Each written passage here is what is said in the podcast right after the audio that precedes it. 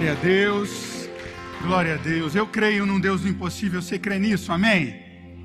Bom dia, Casa Viva, bom dia. Você pode sentar, por favor. Eu creio num Deus que Ele cuida de você e de mim nos detalhes. Um Deus que até te mima, porque Ele conhece seu coração e Ele sabe aquilo que você precisa. Certa vez eu conversando com um amigo pastor e ele estava passando por uma dificuldade grande financeiramente, desempregado.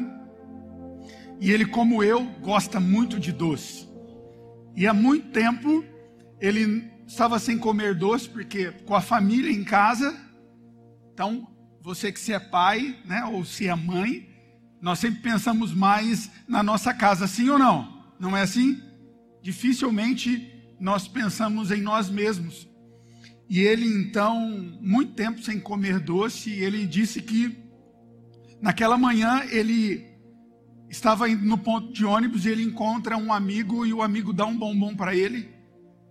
Ele coloca aquele bombom no bolso e ele fala: Esse bombom vai ser só meu. Vai ser só meu. E ele espera no ponto de ônibus. E quando ele entra no ônibus, tem uma pessoa lá e o Espírito Santo fala com ele: Dê esse bombom para essa pessoa. Ele falou: não, não pode ser Deus, porque há muito tempo eu estou esperando um doce, eu amo doce, não pode ser Deus. E ali foi aquela briga com o Espírito Santo, o Espírito Santo falando com ele, abençoa essa pessoa. Ele então levanta, era uma criança, ele dá esse bombom para a criança, a criança fica muito feliz, abraça, e ele desce e ele passa aquele dia indagando a Deus. Por que daquilo? Depois de tanto tempo, e Deus sabia que ele amava muito doce, e quando ele chega na casa dele, ele entra pela porta ainda triste por aquilo que aconteceu pela manhã, toma banho, e ele vai conversar com a esposa, a esposa diz: Ah, quando você chegou, eu não te contei, hoje de manhã um fulano veio aqui em casa. Veio? Mas faz muito tempo que ele não vem. Ele passou aqui para te entregar uma caixa daquele bombom que você ama. Ele falou que Deus, pela manhã, é, falava muito no coração dele e ele teve que vir aqui. E aquele homem começa a chorar, a esposa não entende, mas ele começa a entender que quando ele ouve a voz de Deus, quando ele está no centro da vontade de Deus, como nós cantamos aqui, Deus, ele cuida de tudo. Ao que eu tenho aprendido, quando você cuida das coisas de Deus, ele cuida das suas coisas. Você crê nisso? Amém? Glória a Deus. Eu quero trazer uma palavra hoje pela manhã e nós já temos falado nas redes sociais, obrigado Camila, sobre liberdade. A liberdade ela pode se tornar uma maldição para mim, para você, ou será que a liberdade é uma benção? O que, que você acha? Liberdade é benção ou é maldição? Benção ou maldição? Vocês estão aí, né, gente? A gente conversa aqui, tá bom? Então eu falo, vocês respondem. Vamos fazer assim? Sim ou não? Aê, uma igreja viva, vibrante. E eu quero falar um pouquinho sobre isso nessa manhã, porque a liberdade é o nosso bem mais precioso. O ser humano, ele sempre lutou desde a sua existência pela sua liberdade. Mas por vezes a liberdade é, ela torna-se uma maldição porque nós não temos maturidade para viver essa liberdade. Lá em Gálatas, no capítulo 5 e no verso 1, a gente vai colocar aqui na tela. Gálatas 5 e verso 1 diz que Paulo, então ensinando para a igreja de Gálatas, ele diz que nós estamos firmes na liberdade porque Cristo ele nos libertou. Então, o que que Paulo ele nos ensina? Que Cristo ele nos traz libertação para que nós possamos viver uma vida livre, liberta. Jesus ele te chama para a liberdade. Jesus ele nos liberta para que nós então é, nos tornamos livres. Mas o diabo ele tem por vezes tentado contaminar essa nossa liberdade. E por vezes eu e você como pessoas, como seres humanos, por vezes nós nos atrapalhamos e não entendemos o que é essa liberdade. Algumas pessoas que acham que a liberdade é fazer tudo aquilo que ela quer. Você já ouviu uma frase assim? O meu corpo, as minhas regras? Sim ou não?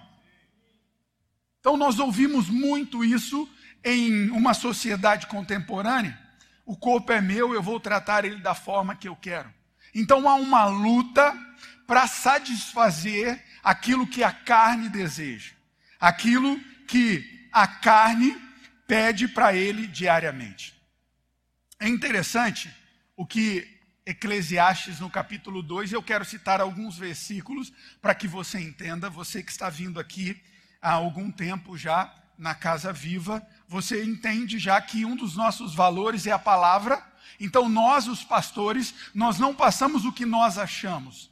Nós passamos sempre o que a Bíblia diz.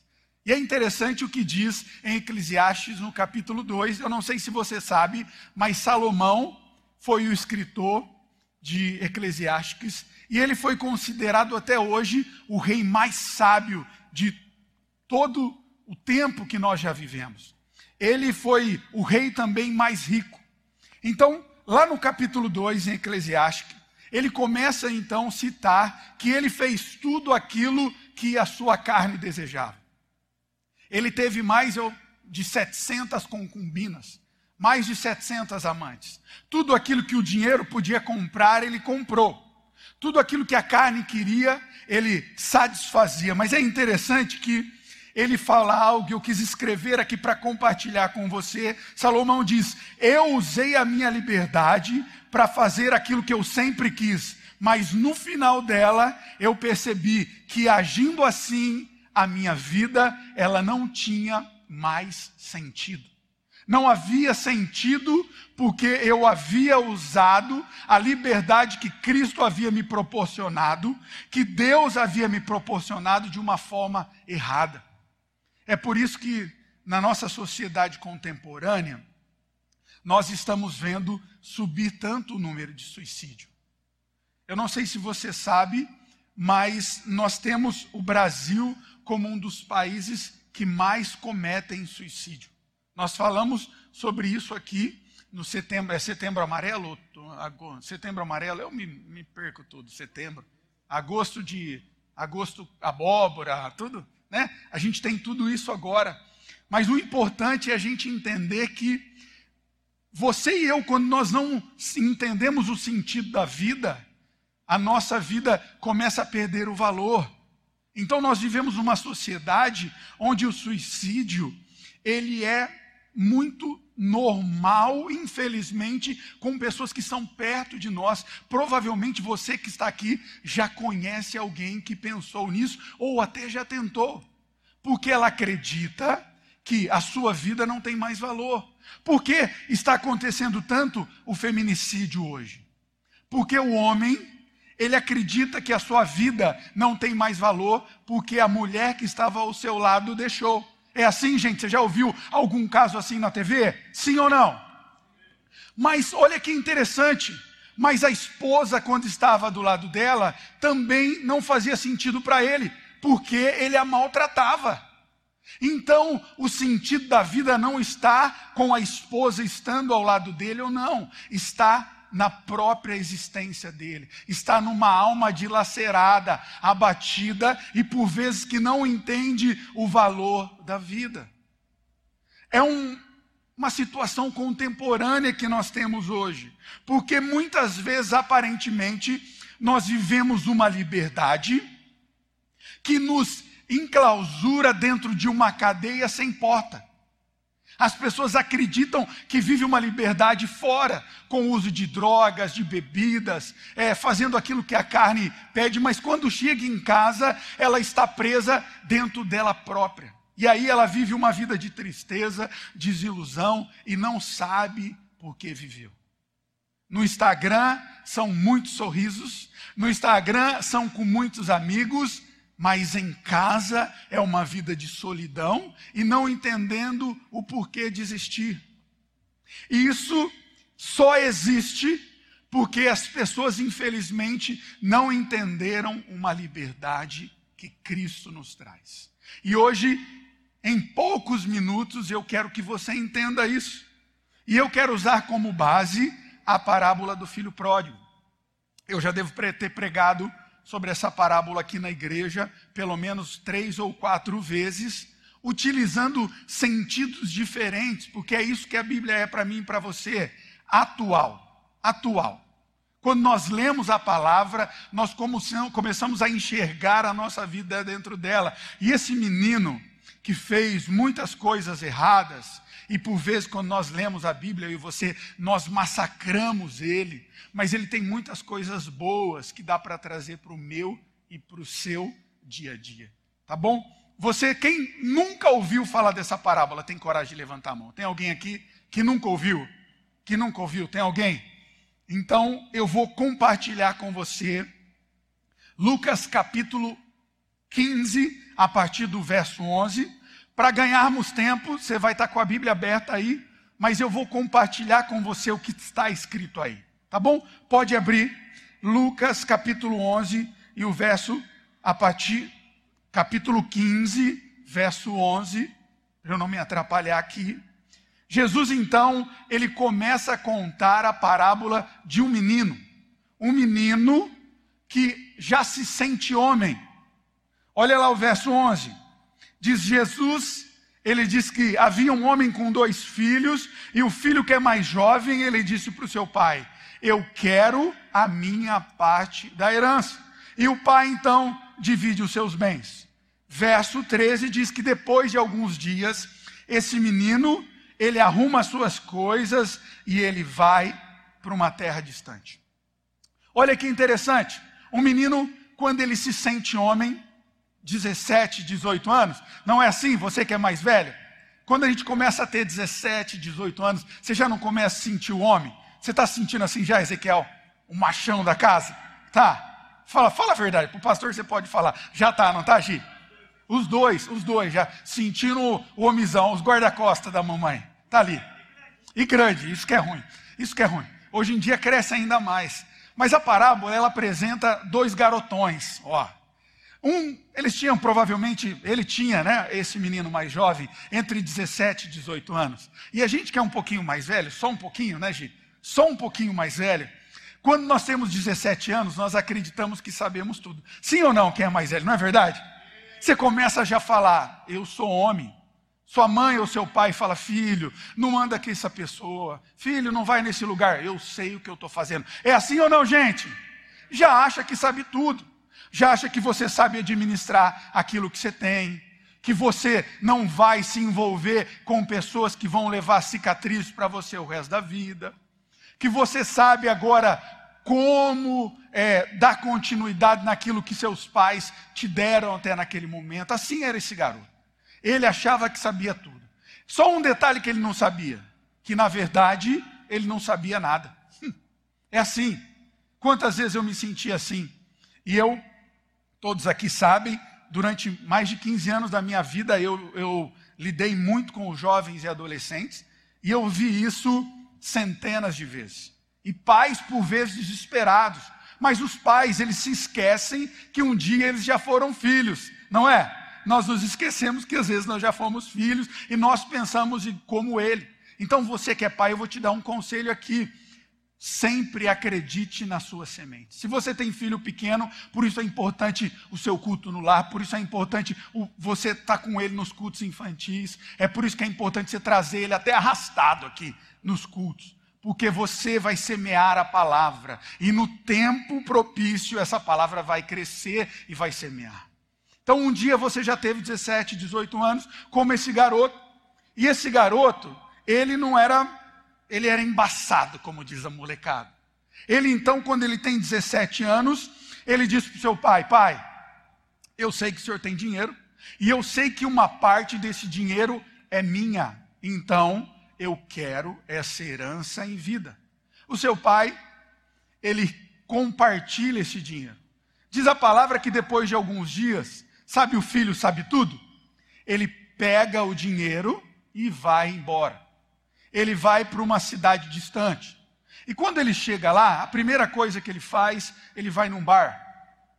Você contemporâneo, tá bom? Você contemporâneo para que você entenda a palavra. Não estou fazendo heresia, não, tá? Mas para você entender.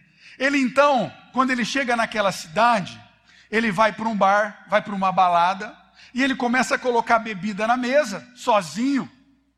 E quando você coloca a bebida na mesa, o que, que acontece, gente? Aparece amigo, sim ou não? Começa a chover amigo. E ainda quando ele vê que isso dá certo, sabe o que ele começa a fazer no bar? Pessoal, uma rodada é minha aqui. Todo mundo aí pode beber e comer, porque eu estou pagando. Aí não aparece apenas amigos, começa a aparecer as mulheres também, porque desejam usufruir daquilo que ele está proporcionando. E aí ele pensa o quê? Literalmente, eu sei tudo, porque está dando tudo certo.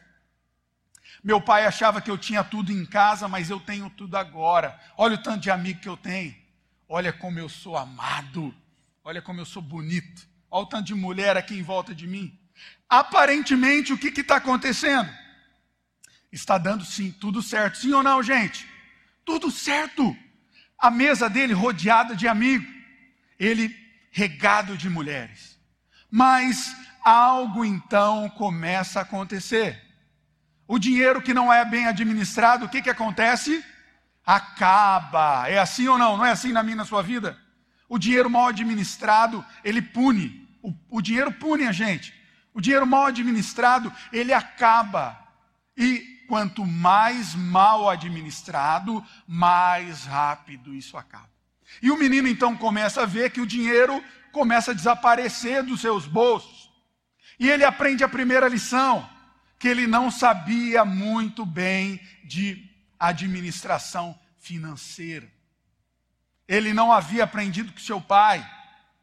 E o que, que acontece, gente? Começa a acabar o dinheiro, começa a acabar as bebidas, e com as bebidas, aqueles amigos, sabe os amigos que estavam em volta da mesa? Também vai embora. Então ele tem a segunda lição. A segunda lição é que ele não havia construído amizades verdadeiras. Aqueles amigos começaram a sumir. E as namoradas, com a falta do dinheiro, os amores que ele achava que ele era o garoto mais amado da balada, também começa a desaparecer e ele começa a perceber que ele também não sabia muito sobre amor. E aí começa a bater o desespero, porque ele não tem dinheiro, não tem amigo, não tem amores. E é interessante uma lição que você já sabe, mas eu quero refrescar sua memória. Amizades que elas são construídas por dinheiro e por benefícios, quando esse dinheiro e esse benefício acaba, o que, que acontece? Some também. Some. Por isso que Salomão, aquele mesmo Salomão que eu falei de Eclesiastes, diz que os verdadeiros amigos, no dia da angústia, o que, que eles se tornam? Mais do que irmãos. Verdadeiros amigos, eles vão estar com você se você está de carro ou sem carro. Com dinheiro, sem dinheiro com recurso ou sem recurso. Esses são amigos que você deve levar para a vida toda. Então, esse menino, ele começa a aprender algumas coisas da pior forma. O dinheiro acaba, os recursos acabam, os amigos acabam. Então, ele está numa situação muito difícil, porque ele não tem dinheiro nem para comida. A ficha começa a cair. Você já se sentiu assim? De repente você fala: como eu não vi isso? O que está acontecendo?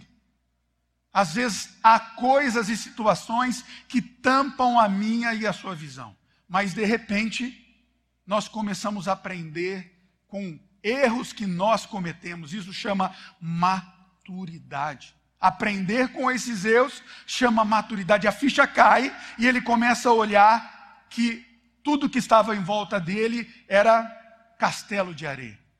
Provavelmente eu ouso dizer que ele tem dentro dele uma crise existencial. Ele fala: o que, que eu fiz com o meu dinheiro? O que eu fiz com os recursos que o meu pai me deu? E começa a bater o desespero. Por quê? Ele não tinha dinheiro nem para comer. E diz essa mesma palavra da parábola, que esse menino, ele começa então a procurar trabalho. Mas é interessante que Eu não sei se você já percebeu ou você já pensou isso. Parece que quando as coisas começam a dar ruim, dá ruim mesmo. Você já aconteceu isso? Não só uma situação. Eu me lembro uma vez, eu até compartilhei aqui. Eu estava na frente da igreja com o meu carro parado e de repente eu ouço um barulho.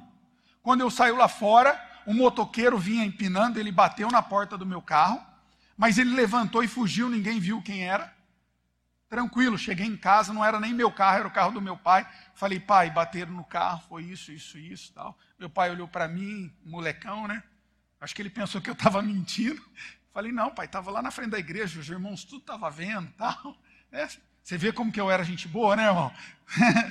meu pai olhou assim para mim e falou, mas foi assim mesmo? Falei, foi, pai, estavam os irmãos lá. E aí, beleza, ele pega, a gente arruma. Irmão, passou dez dias, eu estou na frente da igreja de novo, eu ouço outro barulho que, que havia acontecido? Bateram na porta do meu carro, na mesma porta. Mas agora, quem que era? Era o pastor da igreja. Abençoado. Pastor da igreja é tudo abençoado, viu, irmão? É tudo abençoado. Não deixa o carro perto de nós, não, que nós bate. Eu fui para a praia agora, bateram no meu carro. Olha que benção.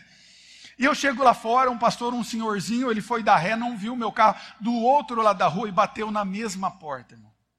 Meu pai não era crente, eu cheguei em casa, falei, pai, aconteceu um negócio que, que foi? Eu falei, bateram no carro. Você está brincando? Eu falei, foi na mesma porta. Ele falou, não, você está tá de brincadeira comigo. Eu falei, não, pai. E pensei comigo, as bruxas tá sorta, né? Não falei nada para ninguém que a gente é crente, né, irmão? A gente não acredita em bruxa. Mas eu pensei, falei, não é possível, rapaz. Ele falou, mas como é que foi? Eu falei, foi o pastor Antônio. Pastor Antônio, querida, minha esposa gosta muito dele até hoje. Sempre aconselhou a minha esposa, aleluia.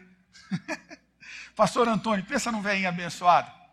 Cantava os hinos da harpa, fazia assim, ó. Com G, eu lembro dele até hoje, Pastor Toninho. E aí ele ligou na minha casa e falou: Não, foi eu que bati mesmo, irmão Zé tal. E aí eu falei: Jesus, parece que quando as coisas dá para dar errado, dá uma atrás da outra. Com esse menino, então ele não só havia gastado o dinheiro dele, mas diz a palavra que começa então uma grande crise naquele lugar. E ele não arruma emprego em nenhum lugar.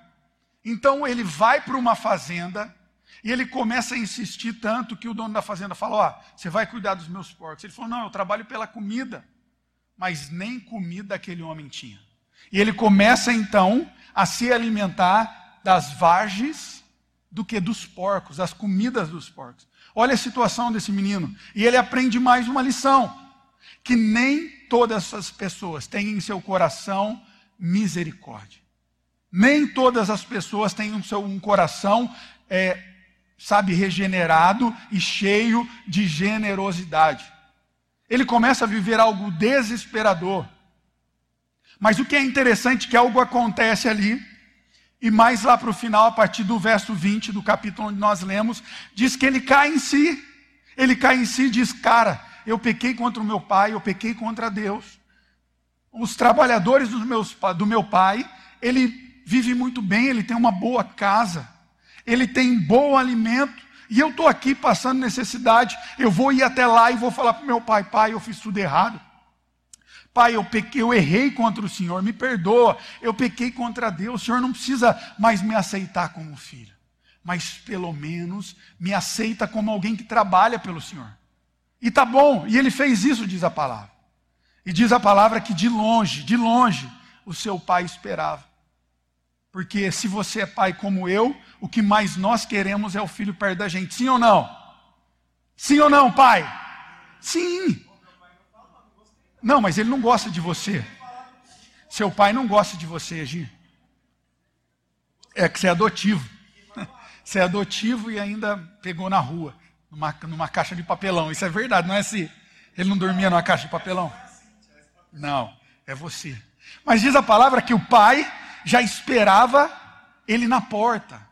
E o pai, quando ele chega para pedir perdão, o pai ouve, mas o pai diz: Filho, eu vou te dar a melhor roupa, dar o um melhor sapato, dar o um melhor anel. E a vida daquele menino é transformada. Mas aquele menino, ele tem toda a sua vida conturbada, porque ele não sabe usar a liberdade que o seu pai havia proposto. E por vezes isso acontece na minha e na sua vida. Por não entendermos uma liberdade que Cristo nos dá, por falta de maturidade, nós desconstruímos tudo aquilo que Deus tem para mim e para você. E é em rápidos minutos que eu quero falar sobre isso. Às vezes eu e você, nós temos ou conhecemos um evangelho que ele nos escraviza. E o evangelho não é assim. O evangelho, ele nos traz liberdade.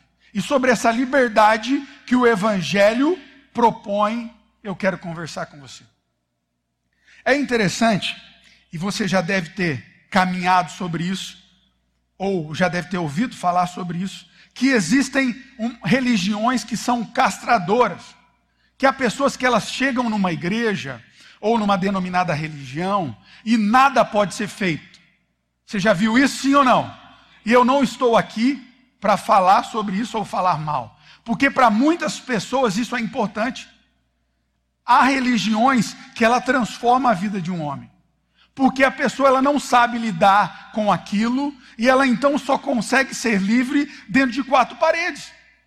Ela consegue ser livre apenas se ela não fizer isso, se ela não fizer aquilo, se ela não puder aquilo outro, se ela não. Há pessoas que ela encontra a liberdade dentro de quatro paredes. É como um leão. Ele só vai encontrar a liberdade, ele só pode ser livre lá se ele estiver numa cidade como Campinas, porque você imagina um leão andando aqui no bairro. Vai comer um monte de gente. Então ele só pode ter uma liberdade numa cidade como Campinas, lá no bosque. Há pessoas que são assim, então elas por vezes estão numa igreja, numa religião que é castradora, e isso é importante para ela. Eu entendo isso. Eu falei já várias vezes isso com os pastores. Há pessoas que elas devem estar numa, numa religião ou numa igreja, por vezes, que elas tratam o dinheiro da pessoa como da igreja. Porque só assim o dinheiro para ela era o centro de todas as coisas. Então, se ela ficar longe de algo que ajuda ela a vencer isso, ela vai ser destruída. Mas Cristo, ele nos ensina uma liberdade com maturidade. E quando nós temos maturidade, nós não somos mais escravos de nada.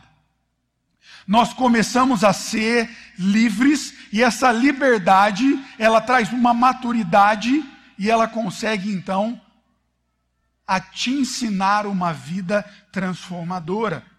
E é sobre isso que nós vamos falar. O evangelho não existe proibição. Em 1 Coríntios, no capítulo 6, verso 12, nós vamos colocar aqui.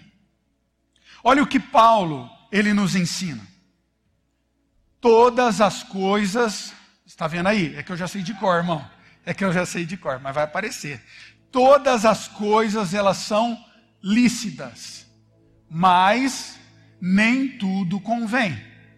Tudo me é permitido, mas não devo me tornar escravo de nada. Olha que Paulo ensina para mim e para você. Ele diz assim: todas as coisas eu posso. Então, quantas coisas eu posso fazer, gente? Quantas? Todas. Ele diz, cara, não há nada que você não pode fazer.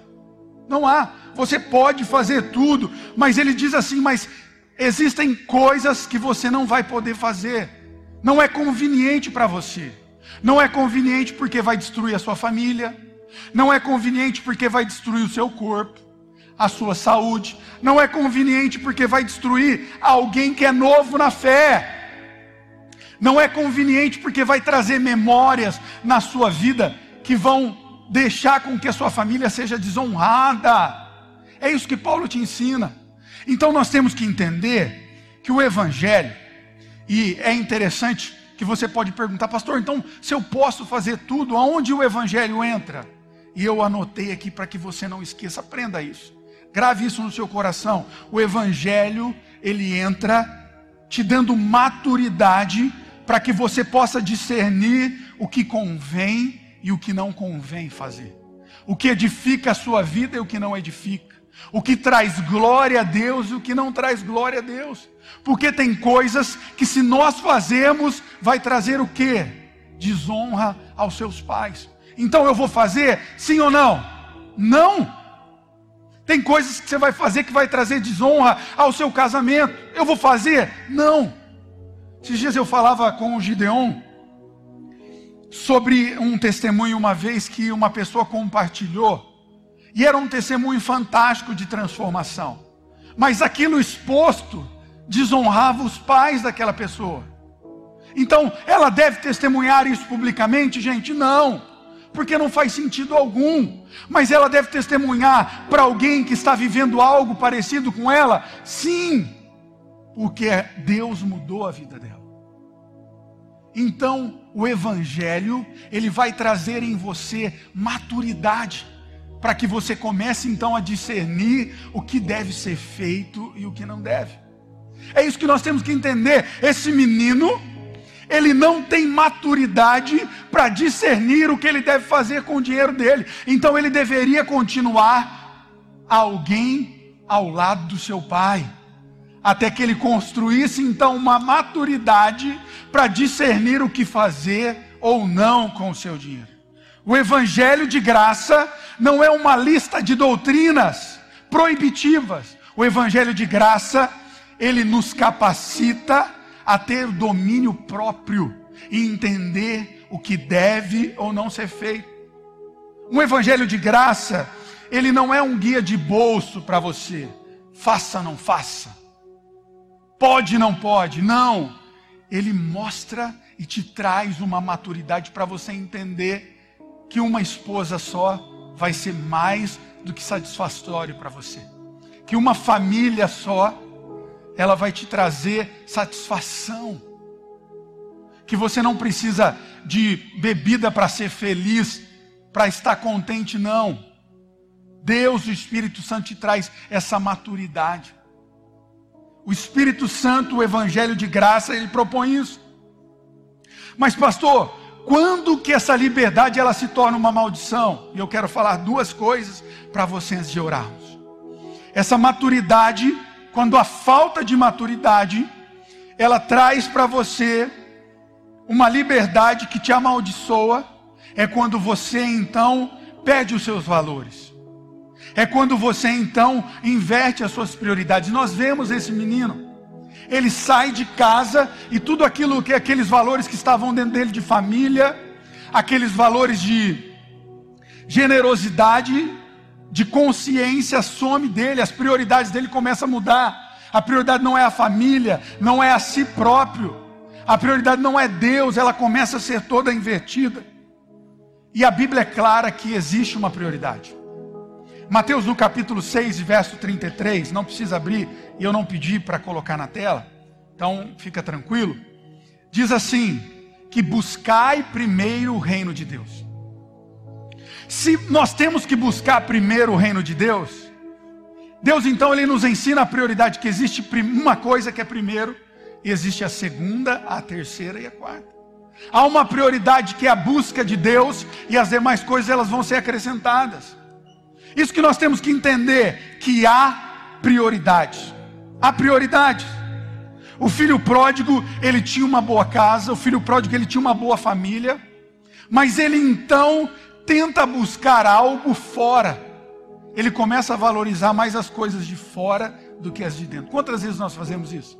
Quantas vezes nós começamos a valorizar as coisas fora de, da casa de família? Quantas vezes nós começamos a valorizar mais a casa, as coisas de fora do que as coisas da igreja? Mudamos prioridade, nós temos que entender que há uma prioridade que deve ser seguida e nós temos que amar a Deus sobre todas as coisas.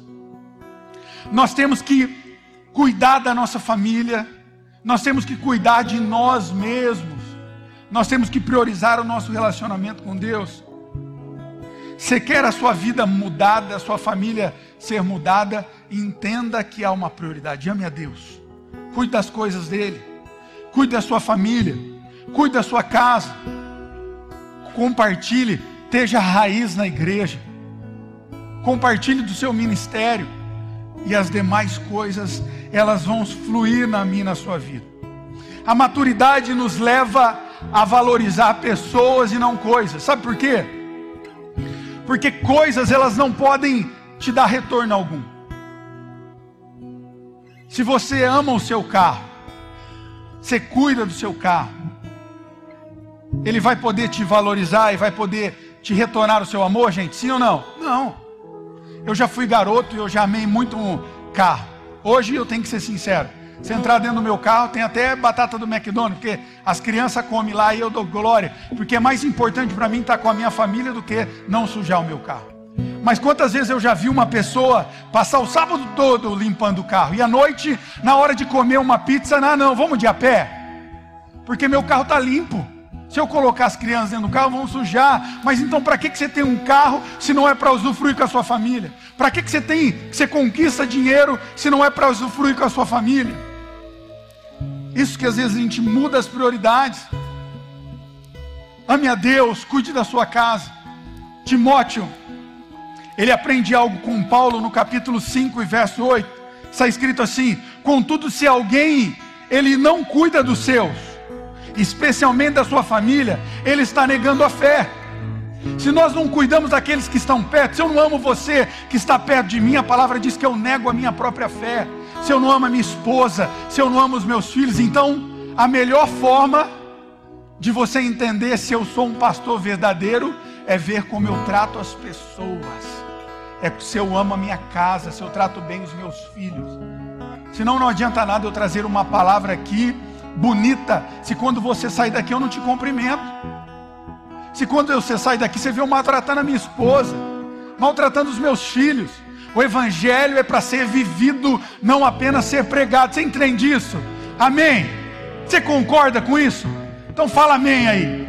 Então o evangelho ele tem que ser vivido quando nós saímos daqui. Não adianta eu sair daqui e maltratar as pessoas. Eu sair daqui e ter uma outra família. Eu sair daqui e priorizar coisas e não pessoas. Primeira coisa importante, o evangelho ele se torna maldição se eu começo a valorizar coisas, não pessoas. O evangelho ele começa a ser maldição se eu busco o meu prazer a qualquer custo se eu uso a liberdade que Cristo me dá, não, eu sou livre, eu posso fazer isso, e eu começo a buscar prazer, prazer, prazer. Eu sou meio doido, quem me conhece sabe disso. E eu, eu tenho valores diferentes da maioria das pessoas. E às vezes eu ouço discussões, brigas, por cada coisa que eu falo, cara, é isso por causa disso que você está brigando, então leva o meu também. E às vezes eu vejo pessoas não valorizarem princípios que para mim são tão importantes. A pessoa vende a alma dela por tão pouco e eu falo, coitado. Mal ele sabe que daqui a alguns anos ele vai se arrepender amargamente. A imaturidade, ela gera em mim e você feridas que vão ser eternas. Na juventude, por exemplo, a imaturidade ela leva por vezes o jovem achar que é um animal e vai se acasalar com todo mundo. E uma pessoa imatura, ela diz assim para alguém imatura: Nossa, eu já tive cinco relacionamentos, eu já transei com cinco mulheres, eu já tive cinco casamentos. Mas ele se esquece que ele tem cinco feridas, ele teve cinco rupturas, ele leva cinco coisas para a alma que vai ser difícil de ser transformado, enquanto alguém maduro diz para ele: Eu tive um relacionamento, eu tive um casamento de 20 anos. E hoje a minha esposa não é só minha esposa, mas é minha amiga, é minha amante, é minha companheira, é quem estende a mão para mim. A maturidade, ela vai levar eu e você em lugares transformadores. A maturidade, ela começa a mostrar para mim, para você, a maturidade cristã que o importante não é comer todo dia num restaurante chique. Isso é transbordar, é legal ir no Outback. Eu amo ir no Outback, irmão. Mas se eu tiver com a minha família comendo uma marmita, a maturidade ela vai mostrar para mim que eu vou ser feliz estando com ele. Na inércia eu sou feliz, não só quando estou produzindo. Na minha vida, na minha carreira, quantas vezes eu vi pessoas que só se sentem felizes quando estão produzindo, quando está na inércia em casa com a sua família, se sente triste. Não. O evangelho verdadeiro te traz uma liberdade de sentir felicidade e contentamento não fazendo nada. Sabe, o evangelho te traz uma liberdade e um contentamento mexendo com as plantas na sua casa, abraçando seus filhos. Isso é um evangelho verdadeiro. Um evangelho verdadeiro e maturidade começa a trazer em você valores que você olha para dentro de você mesmo e vê que tem coisas que precisam mudar. E não que a pessoa que está perto de você precisa mudar. Você olha para dentro de você, você olha e percebe que você tem que aprender muito ainda, que você não sabe nada. Isso é maturidade. A maturidade gera em você, você olhar não só defeito no seu esposo, mas você olhar defeito em você. A maturidade olha você como homem, olhar para sua esposa e falar: "Cara, eu preciso mudar". A maturidade muda em você prazeres próprios e você deixa as coisas para cuidar do todo. Você olha dentro de você e fala: "Cara, eu não preciso de outras mulheres. Eu não preciso de pornografia. Eu não preciso ficar falando mal dos outros para ser feliz. Eu não preciso entrar em bebedeira para ser feliz. Pode até ser lícito, mas não me convém. Sabe o que é muito doido? A gente está numa sociedade agora, não moderna, já pós-moderna ultramoderna, aonde eu vejo pastores, líderes religiosos postando bebidas, e eu olho e falo, cara, o que que isso edifica o evangelho? Nada. Mas isso dá like. Eu vejo que falta maturidade para mim e para você. Falta maturidade de entender que eu não preciso desse tipo de alegria, alegria de um like. Porque isso pode destruir famílias. Quando eu posto isso, eu não sei se você sabe, mas o Brasil é um dos países mais alcoólatras do mundo. A minha família quase foi destruída pelo álcool.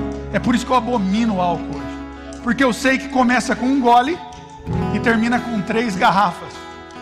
Eu vi isso no meu pai. E ele quase não vê o neto, Léo, que está aqui com 20 anos, porque o álcool quase destruiu não só a família, mas a vida dele. Então por que, que eu vou fazer algo que não vai edificar o meu irmão?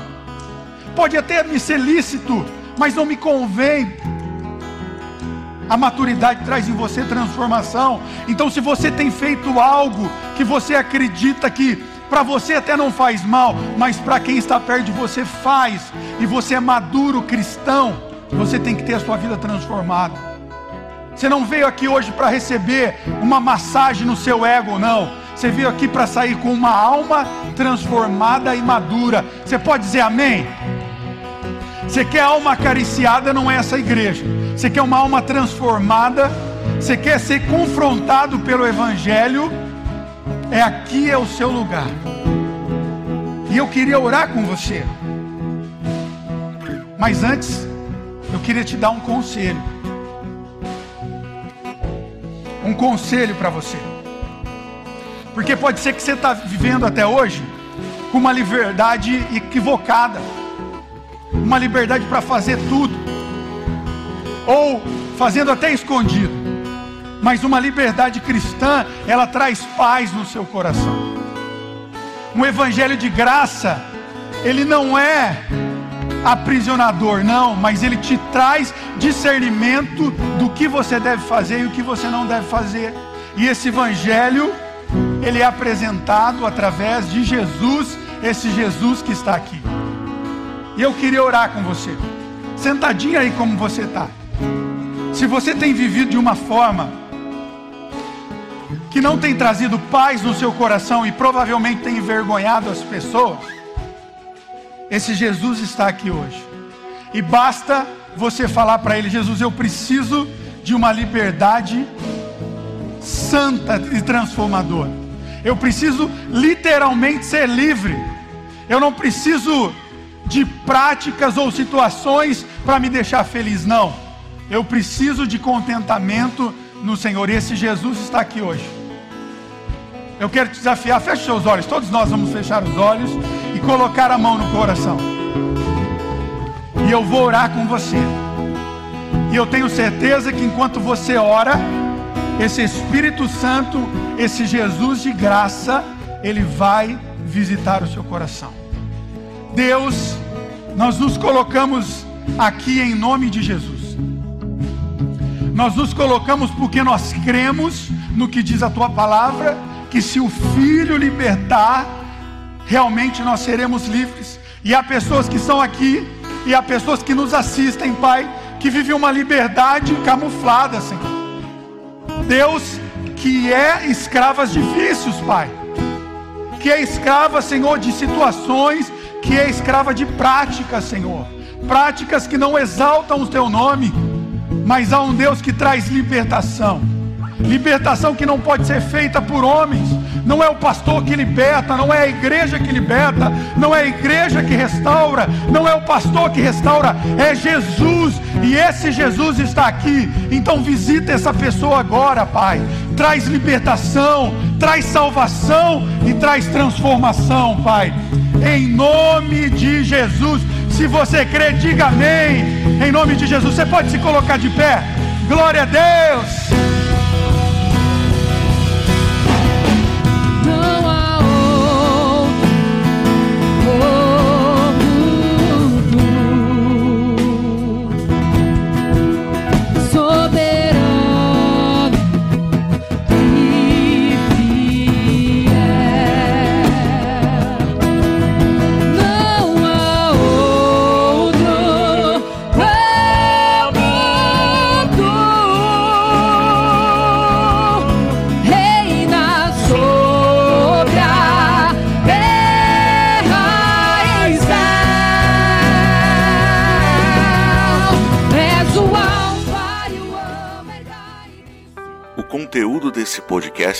Retirado das lives do canal Casa Aviva Online. Inscreva-se no YouTube.